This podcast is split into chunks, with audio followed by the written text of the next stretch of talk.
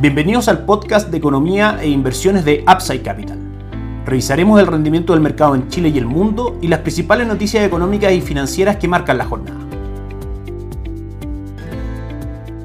Muy buenos días, ¿cómo están ustedes? Martes 22 de agosto de 2023, soy Ramiro Galeano, fundador de Upside Capital. Les doy la bienvenida a otra edición más de mercados en Upside Capital. Comenzamos comentando la bolsa local, que ayer cayó un 0.17%, 6.122 puntos. Fue el cierre del día de ayer de Elipsa, el principal índice accionario en Chile. El día de hoy cotiza en 6.163 puntos con un upside del 0.67%. Las acciones más transadas son la TAM, a esta hora que sube un 0.25%, Sokimich B en segundo lugar que sube un 0.72% y Falabella que sube un 3.17%. 17%. Cabe destacar que el índice en su medición en las últimas 52 semanas mantiene un retorno del 15.38%. Nuestra recomendación de inversión en el mismo periodo de tiempo, Itaú Tuesca Chile Equity, un fondo que tenemos a disposición, por supuesto, a través de nuestra alianza estratégica con Itaú para nuestros clientes, con un retorno del 17.99%, superando, por supuesto, lo que es el retorno del índice durante las últimas 52 semanas. El upside interesante que ha mostrado la bolsa local dentro de otros motivos importantes, uno de los relevantes, por supuesto, es el proceso de normalización monetaria que ha comenzado el Banco Central de Chile en su última reunión, rebajando la tasa de 11.25 a 10.25%. Como sabemos, a menor tasa de política monetaria, nuestra economía tendrá condiciones más expansivas que permitirán que exista más consumo, las empresas tengan mejor utilidad y por supuesto eso haga que los bonos y las acciones de las mismas tiendan a subir. Lo mismo en el mercado de renta fija, como sabemos, una menor tasa de política monetaria está ligada con un mayor valor en los bonos de renta fija. Por eso nuestra estrategia de inversión de renta fija local para corto plazo, fondos money market, Itaú Performance por parte de Itaú con un retorno ya casi el 7% durante el año y por parte de Principal, cartera de conservación de capital a 6 meses con retorno también por sobre el 6%. Para posiciones de renta fija, Itaú Como fondo base por parte de Itaú y carteras de conservación de capital a 36, 18 meses por parte de Principal. Si bien durante agosto ha sido un mes complicado para la renta fija local, han habido algunas correcciones principalmente porque la encuesta de operadores financieros mostró un pequeño upside en la inflación esperada del 3.2 al 3.4% en los próximos 12 meses y también el resultado de la inflación del mes de julio que se va a conocer en agosto marcó levemente por sobre lo esperado. Son correcciones de corto plazo absolutamente y totalmente naturales en el mercado de renta fija que no representan ningún peligro desde el punto de vista de algún cambio de fundamentales que pueda mover en el fondo la estrategia de renta fija que estamos siguiendo. Seguir o tomar decisiones por lo del ruido de corto plazo finalmente lo único que hace es tomar malas decisiones de inversión y no ir con las tendencias alcistas del mercado que tienen fundamentos claros de inversión como en este caso el mercado de renta fija local. Tendremos algunos meses más complicados como lo está haciendo agosto, otros meses muy buenos como fueron junio y julio y es parte del comportamiento natural de los activos y de los instrumentos de inversión del mercado. El cobre subió ayer un 0.78%, 3,73 dólares por libra de cobre. El día de hoy cotiza en 3,75 dólares por libra de cobre, subiendo un 1%, manteniendo una recuperación desde el jueves pasado de un 3.71%, luego de la fuerte caída que ha manifestado durante agosto de más del 10%. Como sabemos, algunas cifras macroeconómicas en China como gasto en capital fijo, índices manufactureros de producción y una serie de factores de evaluación han sido peor a lo esperado por el mercado y el mercado espera de manera bastante atenta noticias respecto a la autoridad China en cuanto a nuevos estímulos monetarios y fiscales para poder abalancar fuerte esa economía. Cuando eso suceda, claramente el precio del cobre debiese tender a cotizar en niveles más altos que los actuales. El, dólar peso ayer cerró en 871,20, subiendo 2 pesos durante la jornada. Hoy día cotiza en nuestras pantallas en 869, cayendo 2 pesos sin gran volatilidad durante estos días. Sabemos que desde principios de agosto hemos tenido un upside interesante en el precio del el dólar en Chile, aproximadamente 70 pesos, impulsado primero por el menor valor del peso chileno asociado a este comienzo del ciclo de alza y baja de tasa de política monetaria por parte del Banco Central, a la caída fuerte que ha tenido el cobre que acabamos de mencionar y también a el upside que ha tenido el dólar index durante el último tiempo, el dólar en el mundo desde aproximadamente mediados de julio a la fecha, un upside del 4.37%. Esto principalmente porque aún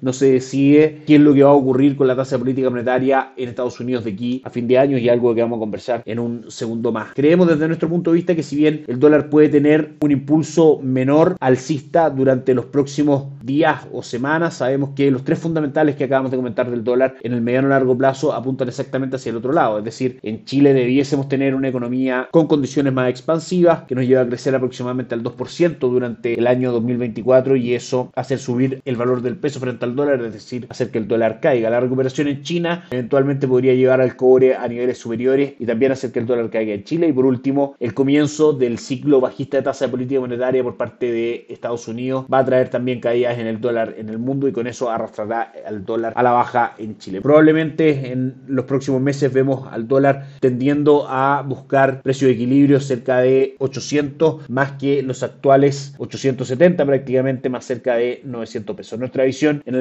mediano plazo para el dólar sigue siendo bajista. En Upside Capital somos asesores independientes de inversión para personas y empresas que invierten en el mercado financiero tanto local como global. Esta asesoría la ejercemos a través de nuestro modelo de arquitectura abierta, transparentando el mundo de inversiones a nuestros clientes. No administramos capital con instrumentos propios ni recibimos el dinero de los clientes, hacemos asesoría objetiva y sin sesgo. Buscamos la mejor alternativa de inversión para cada uno de ellos y los hallamos llevando sus inversiones a alguna de las administradoras de fondos asociadas con Upside Capital, como la Ruin Vial y Dau Principal, entre otros. Luego mantenemos una constante comunicación con nuestros clientes, realizando supervisión y seguimiento a su estrategia de inversión y a sus operaciones a través de nuestro equipo de atención a inversionistas. Bienvenidos a una asesoría objetiva sin sesgo y con una mirada global. Bienvenidos a Upside Capital. Suscríbete a nuestras redes sociales, el en YouTube, Instagram y Spotify. Visítanos en www.upsidecap.cl, déjanos tus datos y te contactaremos para conversar. Vamos con Wall Street. Ayer Dow Jones cayó un 0.11%. Un buen día para S&P 500 con retorno del 0.69 y Nasdaq del 1.56%. En general, un buen año para los tres índices bursátiles, cerca de un 4% de retorno anual para Dow Jones, 15% para S&P 500 y casi 29% para el Nasdaq. Eso al cierre del día de ayer. En un contexto donde el manejo de tasa de política monetaria por parte de Estados Unidos sigue siendo el principal foco y la Reserva Federal ha manifestado que es totalmente data dependiente de las cifras macroeconómicas que Estados Unidos vaya entregando para decidir si es que de aquí a que se termine el año hay una alza de tasas extra o no. Para la reunión de septiembre las probabilidades se acercan al 90% de que se mantenga la tasa en el 5.25%, pero para las de noviembre y diciembre aún el mercado no toma una decisión de qué esperar respecto a esas noticias. Por supuesto que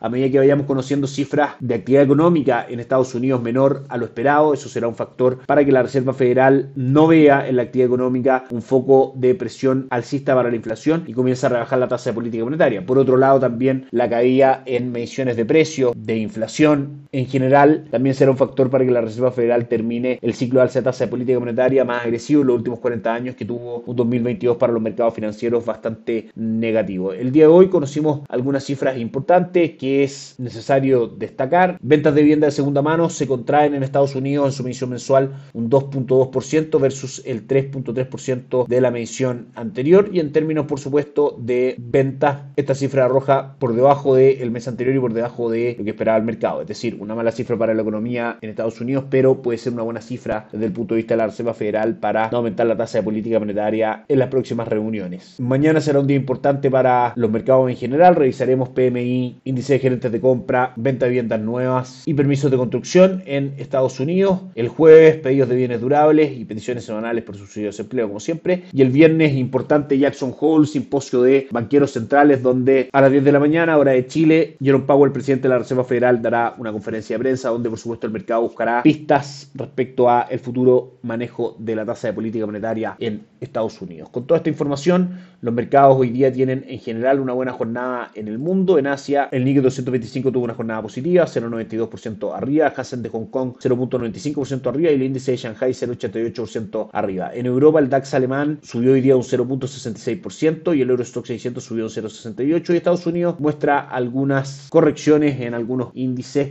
El Nasdaq no muestra variaciones, el S&P 500 cae un 0.30% y el Dow Jones cae un 0.53%. Eso es todo por hoy. Que estén muy bien, nos encontramos mañana. Chao, Gracias por escuchar el podcast de Economía e Inversiones de Upside Capital.